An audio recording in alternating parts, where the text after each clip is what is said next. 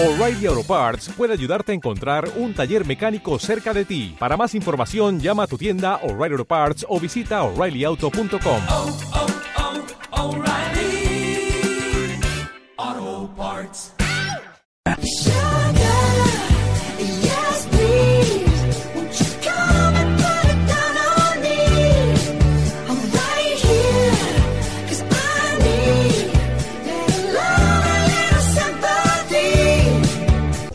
y reírse. Obvio, a mi manera, por LU3. You feel like a room without a roof. You guessed it, folks. And now the end is near. If you know the words, sing up. If you don't, show up with some crap. The final curtain,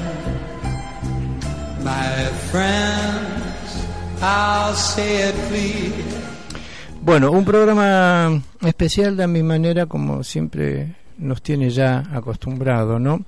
Eh, está nuevamente con nosotros, esta es su tercera vez, así que amigo de la casa, el coronel Darío Jimera, y quedó algo en el, en el tintero del viernes próximo pasado, hablar acerca de, de defensa nacional, ¿no?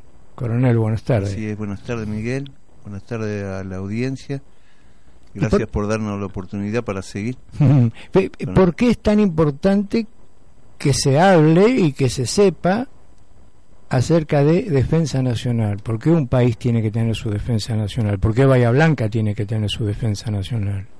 Bueno, eh, primero que hay una ley, ¿no?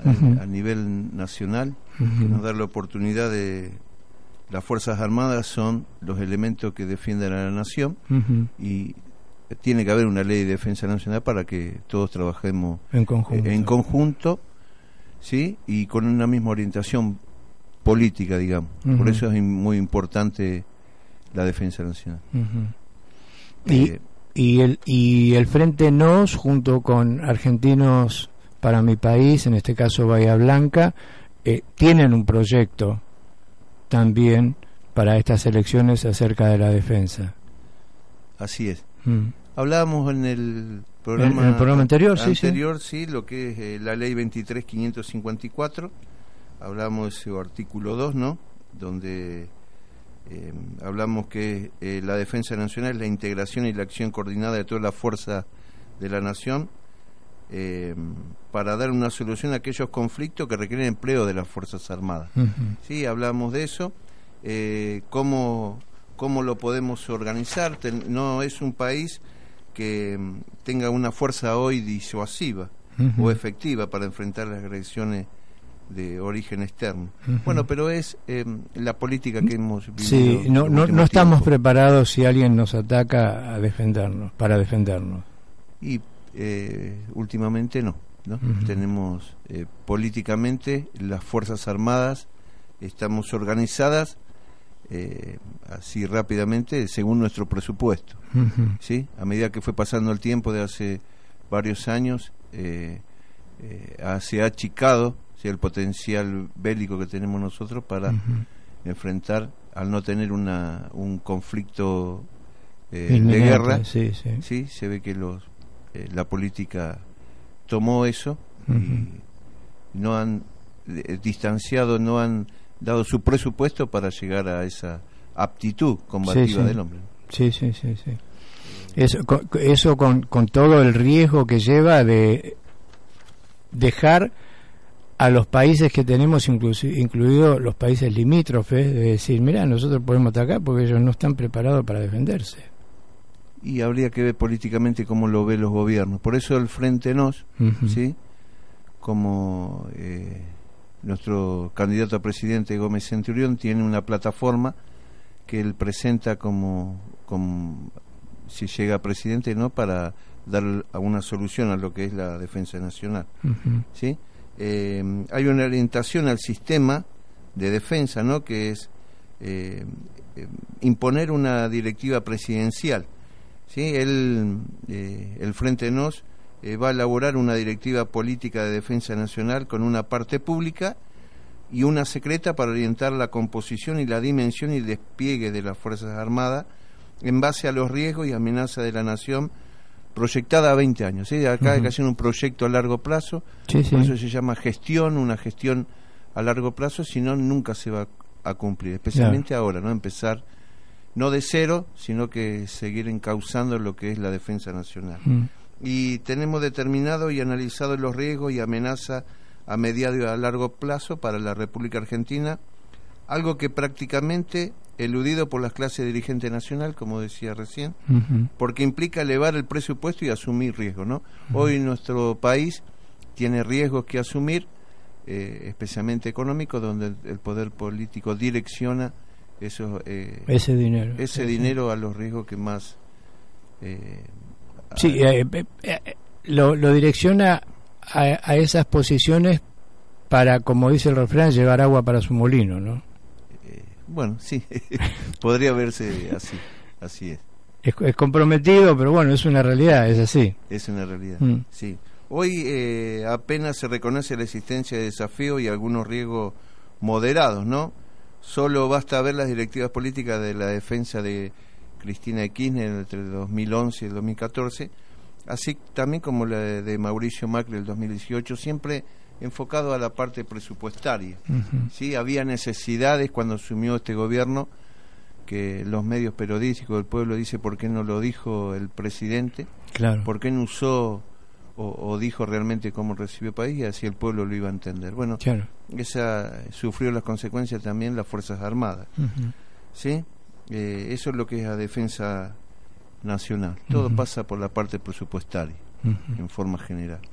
También el Frente NOS, en cuanto a la justicia militar, eh, se, va a, se va a proponer un nuevo Código de Justicia Militar sobre la base de la experiencia acumulada desde el establecimiento del actual régimen y del Código de Disciplina Militar de la Fuerza Armada después de, de cuando empezó la democracia. Se impulsará una reforma del sistema para im- reimplantar un sistema jurídico que atienda a la particular naturaleza de la Administración de Justicia en el ámbito de las Fuerzas Armadas, tanto en tiempo de paz como el de guerra. Como vemos, el Código de Justicia Militar se modificó ¿sí? con un test político, digamos, un- para, para, según ellos, tratar de dar una solución a la parte, lo que es la justicia militar. Bueno, hay un proyecto para cambiar eso y eso es lo que presenta el Frente NOS. ¿sí? En cuanto al resguardo del estado operativo de las Fuerzas Armadas y los derechos de su personal, ¿sí? Eh, ¿a, a qué es el estado operativo de las Fuerzas Armadas? ¿Cómo está armado cada Fuerzas Armadas, sus unidades militares, sus proyectos a largo plazo? ¿sí? Se propone eh, un comisionado parlamentario de las Fuerzas Armadas. Esto es eh, por ley, ¿no? Hay Ajá. países como Uruguay que tienen comisionados parlamentarios, especialmente Uruguay lo tiene en las, en las prisiones. Eh, ¿A qué se refiere un comisionado? Eh, el Frente NOS propondrá una ley de la creación de un comisionado parlamentario de la Fuerza Armada con responsabilidad de seguimiento de la situación operativa y del personal de la Fuerza Armada como remedio al desprecio por la defensa acumulado en los últimos gobiernos. Sí, ha dejado de lado la defensa y la parte de las Fuerzas Armadas la manejaron eh, personas no idóneas, ¿no? Eh, políticos que desconocen totalmente lo que es la defensa nacional y el Frente propone eh, nombrar por ley un comisionado parlamentario que corresponde, ¿sí? Nombrado por el Congreso Nacional, asistirá a ambas cámaras en el cumplimiento de sus funciones constitucionales y velará por el respeto de los derechos del personal militar. De esta forma se va a evitar como existieron intentos en el pasado, que se transforme en un comisario político del personal militar, ¿no? Juzgan al personal militar sobre una ley que no es militar, ¿sí? Y realmente los militares estábamos bajo un código Bajo de un justicia código, sí, sí, sí. militar. Esa es la intención del comisionado eh, eh, Militar, parlamentario, Parlamentario, sí. que el Frente nos quiere colocar. Ninguna duda, esto es experiencia de otros países latinoamericanos que ha funcionado. Eso es lo que es eh, para el resguardo operativo de las Fuerzas Armadas. En, bueno, en cuanto al servicio militar, eh, el servicio militar voluntario se llevará a 30.000 el número de soldados voluntarios. Esto es más de 10.000 que es la planta actual de soldados voluntarios, lo cual establecerá una relación más lógica entre los cuadros y el soldado. ¿sí? Hoy hay más cuadros que son personal de oficial y suboficial Sí, sí, que sí. Que soldado. soldado. Mm. Y el servicio militar optativo es otra opción que el Frente nos eh, propone. Si va a implementar adicionalmente uno barra dos años la duración para incorporar hasta 50.000 jóvenes que no estudien ni trabajen, que incluirán examen médico, finalización de la escuela primaria, aprendizaje de oficio y conocimientos básicos de la defensa nacional, es lo que hablábamos hoy. Mm. Eh, la inserción de las personas que no tienen ningún estudio a las Fuerzas Armadas, una educación, terminar sus estudios, hay gente que no ha podido terminar sus estudios y dentro del servicio militar puede trabajar, hacer. obtener un oficio eh, y eh, Un, tener un una oficio con lo cual salen inmediatamente tienen trabajo, ¿no? tiene trabajo. Mm. ¿sí? Eh, finalizado, eh, impondrá eh, un compromiso con la reserva. Ah, por ejemplo, doy un ejemplo, los liceístas, una vez que uno termina el liceo militar, el, el alumno que termina pasa a la reserva del ejército, eso es por ley de todos los liceos. Bueno, Ujú. acá el servicio militar optativo eh, termina, obtiene un, un oficio y eh, va a formar parte de la reserva, que es otra propuesta que hace también el Frente No. Muy bien. 3 de la tarde, 15 minutos, tanda comercial. You guessed it, folks. And now the end is near. If you know the words, sing up. If you don't, show up at some crowd. The final curtain,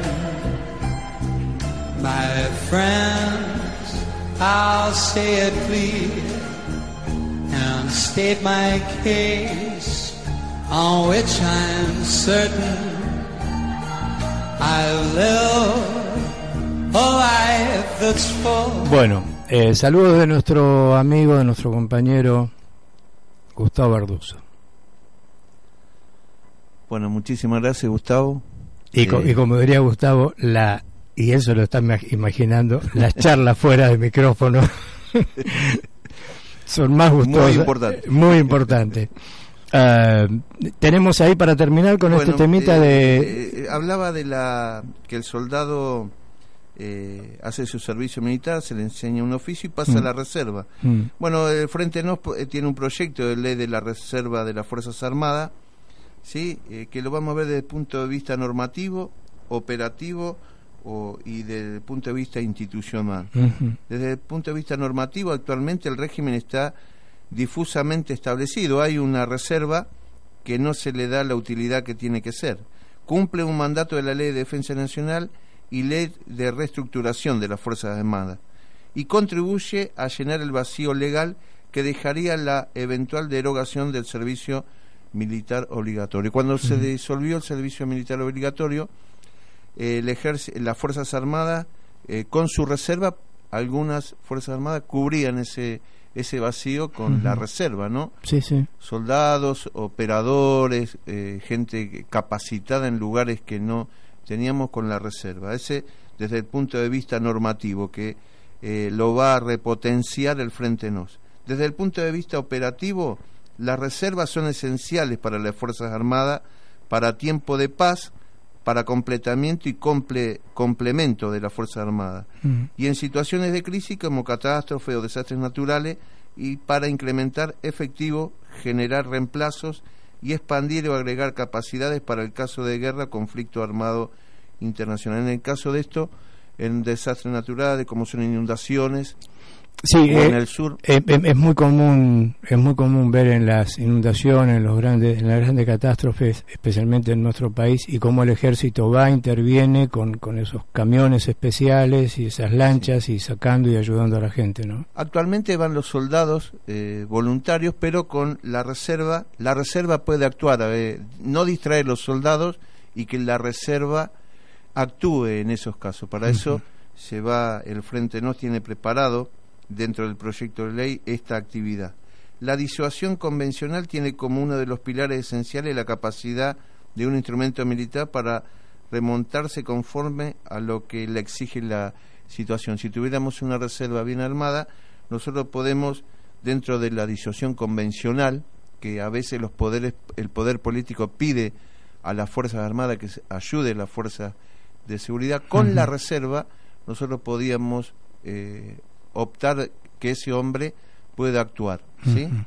contribuirá a mejorar el adiestramiento al disponer de organizaciones completas para el desarrollo del ejercicio. Las unidades militares tienen una capacidad, tienen, se completan sus efectivos. Hoy, por la cantidad de soldados que nos faltan, no llegamos a ese tope. ¿no? Con la reserva, nosotros podíamos llegar a, complement- a completar ese cupo, esa capacidad operacional que la Fuerza Armada necesita. Para eso hay que implementar el servicio militar. ¿no? Claro, un, un país como el nuestro que es tan extenso por los kilómetros que tiene de largo, de ancho y en total en, en sus kilómetros cuadrados. ¿Y cuál sería el, el ideal de, de las fuerzas de seguridad y la reserva y todo ese número? ¿Cuál sería para poder cubrir toda esa extensión, no? Los- Claro, hay que ver cada fuerza armada cuál y todo depende del presupuesto de, de- Con que- del que poder tenga. político que se cuente, sí. Cada fuerza armada, eh, el ejército es muy amplio, tal cual como decís vos, cubre toda la extensión del país, distinto es la armada Mm. o la fuerza aérea. Eh, bueno, hoy no tengo el- eh, la cantidad, Sí, ¿no? sí, sí, sí, pero, pero todo va a, a lo que el poder político destine para la incorporación de eso. Eh, uno de los puntos a nivel institucional, esto contribuirá a la reserva, ¿no? A generar vínculo especial entre la Fuerza Armada y la sociedad. Podrá aportar personal entrenado y motivado, potenciando capacidades que serían mucho más oneroso mantener a tiempo completo en la Fuerza Armada. Por ejemplo, cocinero, talabartero, un oficio electricista. Sí, siempre eh, yo soy de ejército, ¿no? Pero la, eh, la Armada tiene mucha gente especializada, motores eléctricos, barcos, reparaciones, eh, soldaduras especiales. Sí, sí. Esa capacidad eh, las Fuerzas Armadas la han perdido, ¿no?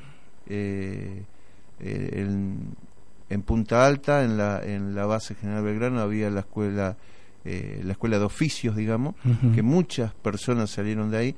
Bueno, hoy no es como antes. Eso repotenciarlo, insertamos a la sociedad en la Fuerza Armada y se la devolvemos con un oficio. con un oficio. ¿Sí? Sí, y es sí. con, eh, cap- como dice acá, eh, entrenado y motivado Claro. para la vida social. Claro. Si bien eh, aprende un oficio, cuando la fuerza lo necesita, como está en la reserva, lo puede tomar y aportar. En Sí, sí, sí, en, el caso de, de los soldadores especiales, que eso se, se hace a través de, de la Armada, ¿no? Fuera del ejército, este, realmente ganan y muy bien, tienen muy Así buenos es. sueldos y son buscados, pero tremendamente. La- tremendamente. si uno lo viera de esa manera, ¿no? Mm. Como la parte civil, como uno se potencia eh, en un en un oficio Mm. que se perdió hoy Mm. o, o los ha- los que han tenido se lo han llevado para otros lados, ¿no? Sí, sí, sí, sí, sí. A Sí. trabajar en otros lugares. Sí, sí. 3 de la tarde, 30 minutos, servicio informativo, ya regresamos. Bueno, ahí está, estamos una, tenemos una tarde de, de, de preocuparnos por, por nuestro país, ¿no? A través de la Defensa Nacional. Estamos hablando con el coronel Darío Jimera.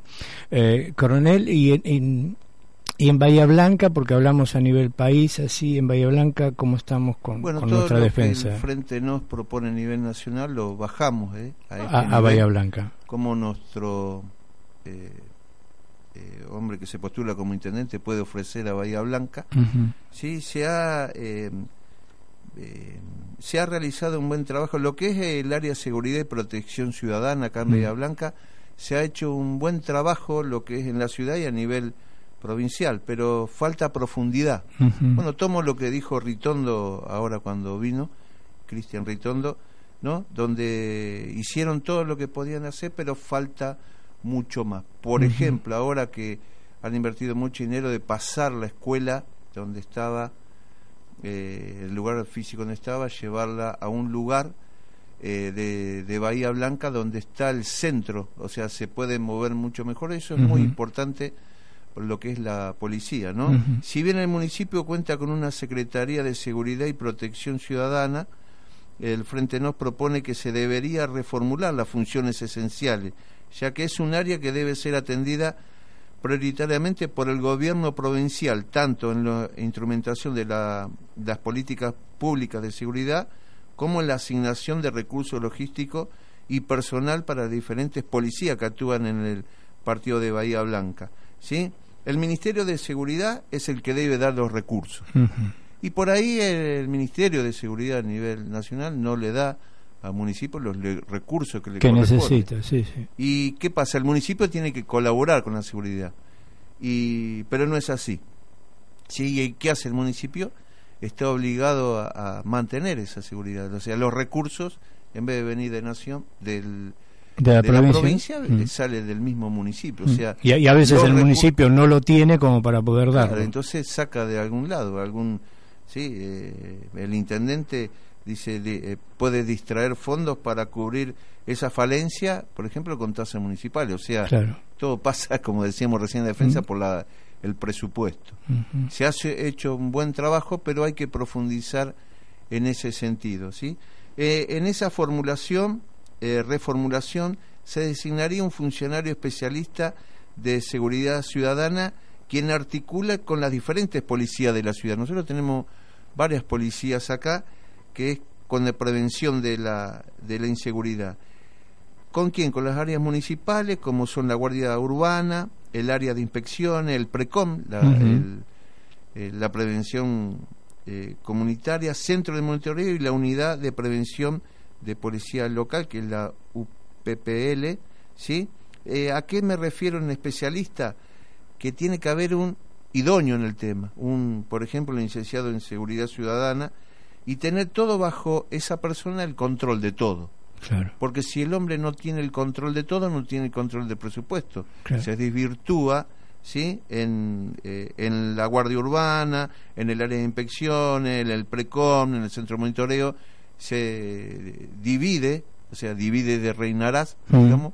Si estuviera todo concentrado en el, en el, En, en en ese, el secretario, en el, ese, de seguridad sería mucho más fácil para el intendente, ¿no? Eh, Lo, lo tiene todo controlado, entonces las políticas de seguridad recaen sobre una misma persona. Para ello se debe atender las demandas de los ciudadanos en lo referido a seguridad preventiva, de delito y faltas contravencionales, tanto desde el punto de vista objetivo como subjetivo. ¿A qué me refiero? La realidad y lo que se quiere mostrar. La prevención del delito, uno lo sabe eh, lo que es, ¿no? Ujú. Prevenir el delito, las policías en las calles, control, señor, de si tienen los documentos, las motos, los autos y hacer prevención. La policía está para prevenir, o sea, tenemos tantas policías acá que eh, eh, hasta el gobierno nacional hemos tenido la prefectura, que ahora lo voy a tocar, Sí. para ayudarnos a, a la prevención. ¿sí? Para ello se articulará la Guardia Urbana con las diferentes policías, pero esencialmente la Policía de Seguridad Vial. ¿sí? Los juzgados de falta, mientras que eh, para atender el primer eje, que es la educación, además de la jornada de capacitación y colaboración con centros educativos, deberá desarrollar campañas publicitarias que incluirían la distribución de folletería en diferentes espacios públicos con, con diversos tips referidos a la educación vial. ¿Lo hace? Sí, se hace. eh, lo que hay que ahondar más en la, en la prevención. ¿sí? Por ejemplo, está la multa a los celulares. Sí. ¿sí? si uno se presta la atención, pero de los dos lados, ¿no? Mm. Eh, eh, tiene que haber premios y castigos acá, así como se, se premia al policía que controla, se castiga también al policía que... eh, Sí, que está en una esquina con el malas, celular. ¿no? Hace con el celular, Mm. no presta atención a lo que realmente tiene que prestar atención y controlar a que el individuo que va en el vehículo tenga su cinturón. Bueno, yo siempre saco el ejemplo, hay países que uno pisa la senda peatonal y le cobra una multa que, que Sí. le va a doler. O sea, voy al, al castigo. Ese castigo es cumplir la ley nada más. Mm. Si nosotros hiciéramos cumplir la ley, esto sería más fácil. Entonces, los, los, los, eh, castigos tienen que ser, o sea, la multa tiene que ser, eh, no digamos excesiva, pero Sí. nos tenemos que acostumbrar. Para eso tenemos que educar al policía. Por eso es lo que decía la otra vez Ritondo, era que volvieron, eh, se encontraron con una policía que tenía poca instrucción. Es real, volvieron de nuevo, se le dio la instrucción que correspondía y tener buenos policías. en, en- en la calle. No- cosas se hicieron bien, estamos, no te da el tiempo, o sea, el Mm. tiempo de gobierno en tres o cuatro años, como nos puede pasar a nosotros, no te da tiempo a, a cambiar esa cultura. Claro, por, por- eso un proyecto en el corto plazo a 20 años y que no es. importa quiénes en esos 20 años asuman, sino que ese lineamiento lo vayan cumpliendo todos. Sí, Mm, es así. No se olviden que el policía sale de la sociedad. sí, ¿sí? Sí, Eh, lo sumo al soldado voluntario. Te, te enseño eh, estructuras de vida, eh, cómo manejarte en la vida y ese ese hombre que sale de la sociedad, eh, también así como militar, va a ser un, un policía. Mm. En lo referido a prevención, requerir a la provincia que provea comandos de patrulla, a las patrullas rurales y a la policía local del equipamiento necesario para de orden tecnológico, ¿no? Para desarrollar las tareas, articularse con el 911 y el centro de monitoreo municipal. Sí, el comando de patrulla necesita fondos. sí, sí. O sea, si no me vienen los fondos para hacer los comandos de patrulla, controlar en los eh, acá Bahía Blanca es muy extenso, ¿sí? ¿Quién cubre esa necesidad? El municipio. Es lo que hablamos recién. Sí, el municipio tiene que cubrir para dar la seguridad lo que el pueblo o el ciudadano quiere. Quiere más seguridad, eh, eh, nos ponemos en lugar de- del intendente, eh, lo tengo que cubrir. Y por ahí sale del mismo municipio, ¿no? Eh, eh, lo que es presentar no es que está todo mal, sino que uno tiene que aportar y escuchar Sí. más al ciudadano, ¿no? Mm. Está, está muy bueno, coronel, esto que estaba diciendo, ¿no? Porque realmente está hablando de cosas buenas que se han hecho, pero que no alcanza porque hay muchísimas cositas No, no, más mucho más. por hacer. Pero está bueno esto de, porque en otros casos siempre es pegar, pegar y pegar y bueno, se está reconociendo que hay algo que se ha hecho en este caso puntualmente que es en tema de seguridad, pero cuanto más hace falta, ¿no? Y que ese policía a través de un trabajo digno tenga un sueldo digno también y no tenga que hacer eh, las famosas horas extras, hora core, Claro, sí. para que después Los esté más dormido. para claro. llegar el- a cubrir su sueldo que no le alcanza. ¿no? Claro, claro. Hay que eh, construir sobre el pasado, construir y no usar el pasado para denostar a- a- al contrincante, digamos. Sí, sí, sí. Hay cosas buenas y hay cosas malas que se hicieron, ¿no? Mm. Asimismo, reformular el policiamiento predictivo y corredor seguro. ¿Qué se qué propone el Frente Nos? Sí, un mapa de delitos. Que lo hay, lo debe haber, pero hay que verlo al mapa de delitos. Se ha hecho un mapa de delitos y eh, enfrascarse en esos lugares, en esos corredores eh, seguros que hay y poner la policía donde tiene que ir. O sea, donde detectamos que hay más robo, ahí colocar la policía. Como así también la asignación de, de dinero municipal que se invierte en los servicios de las policías adicionales. ¿no? Eh, como decía vos recién, para optimizar los, los mismos en puntos estratégicos o, o que vaya surgiendo del mapa de delito que vamos armando, ¿sí? Coordinada con una estrella de relación con la Policía de la Seguridad Ciudadana y la Seguridad Rural por el partido de Bahía Blanca. ¿Por qué? Porque hay eventos como colegios, iglesias, eventos que hace la, mun- la municipalidad, que la municipalidad paga ese adicional de la policía Ajá. para darle seguridad y sale de ahí, Sí, sí, de- sí, del mismo municipio. También atendiendo a las demandas ciudadanas, el municipio debe requerir a las autoridades nacionales que los recursos de la de la Fuerza de Seguridad Nacionales, como te hablaba recién que venía la prefectura, que el Estado Sí. largó gendarmería, prefectura a las calles, ¿sí? que tienen asiento en Bahía Blanca se dediquen a la prevención. Si bien los fondos vienen al municipio, ¿no? al secretario de Seguridad, que esos fondos se dediquen a la prevención A la real. sí, Porque sí. si no tenemos, fíjate vos, cuatro o cinco Fuerzas Armadas haciendo lo mismo y no cumplen ninguna función. ¿Por qué? El de prefectura controla, pero el poder de policía que se le da de controlar el, el- el ladrón, digamos, Mm. el, el que le gusta tomar del ajeno, ya sabe y estudia la situación, va y sabe que en ese lugar no puede robar y va, roba. Claro. Eh, Una experiencia es que si iba a un lugar y robaba, un ejemplo, 100 pesos, va a ir a otro barrio que está desprotegido y va a robar 200, porque ese día tiene que, el, el- Claro. el ladrón se impone eh, como el, el- el verdulero, voy a vender mil pesos, el ladrón hace lo mismo. Entonces con el mapa de delito uno detecta esos lugares, pero necesita gente. Para eso, eh, cuando se hizo el mapa de delito, vinieron esas fuerzas de seguridad, pero enfrascada en la necesidad del narcotráfico, los delitos menores, ¿sí? la intervención Sí, de- también. que, que con el- lo interrumpo, ya nos queda un minutito. Eh, seguramente vamos a charlar otro día más sobre esto, pero es, es muy común este dicho, ¿no? Eh, todos sabemos quién vende droga en el barrio Así es. y cómo no hacen nada. Y todos sabemos quién es el que vende droga en el barrio. Eh. Mm. Sí, bueno, quizás siempre decimos no que eh, quizás el, el, eh, lo detectamos, sí, y pongo esto da mucho para hablar, ¿no? Sí. Quizás la justicia federal no ayuda mucho a la prevención de la policía. Ujú. ¿Por qué? Porque no hay agentes fiscales federales lo necesario para a- hacer eh, atender a esa ciudad. Va eh, preso el hombre, pero las causas eh, entra por una puerta y sale por la otra, puerta giratoria, como dijo Ritondo. Sí, sí. Eh, por ahí no, no necesitamos más fiscales, ¿no? Se ha nombrado la cantidad de fiscales, pero no dio abasto. Eso es una falencia también que todo Que está dentro de todo este, de todo este dentro. sistema de seguridad. Eh, da para hablar más porque es una relación entre la justicia federal y el combo que hace las policías de seguridad, que acá tenemos muchas, especialmente Bahía Blanca, tenemos muchas puertas abiertas. ¿sí? Droga, prostitución, trata de blanca, el puerto, eh, sumemos a Punta Alta, no depende de nosotros, pero Sí, vienen sí. para acá. Otro, otro día eh, podemos hablar sobre prostitución y trata de personas y todo esto.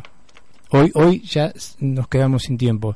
Eh, Coronel Darío Jimera, muchas gracias. Muchas gracias por eh, abrirnos los ojos sobre todo esto. Y bueno, y estas que son las propuestas del Frente de Nos, ¿no es cierto? Sí, bueno, te agradezco de darnos el espacio este para que esta nueva opción que tiene la sociedad de poder elegir otro nuevo eh, forma de vida, así de cómo, cómo quiero que eh, la sociedad se maneje. Bueno, el Frente NOS, que es el NOS y Valores para mi país, le puede dar una opción. Muy Muchísimas bien. gracias. Gracias a ustedes. 3 de la tarde, 45 minutos, última tanda comercial. As a new Western Union customer, you can enjoy a $0 transfer fee on your first international online money transfer. Send money to your family and friends back home the fast, easy, and reliable way. Visit westernunion.com or download our app today to get started, and your first transfer fee is on us. FX gains apply, not available for credit cards and transfers to Cuba. Services offered by Western Union Financial Services Inc. and MLS 906983 or Western Union International Services LLC and MLS 906985.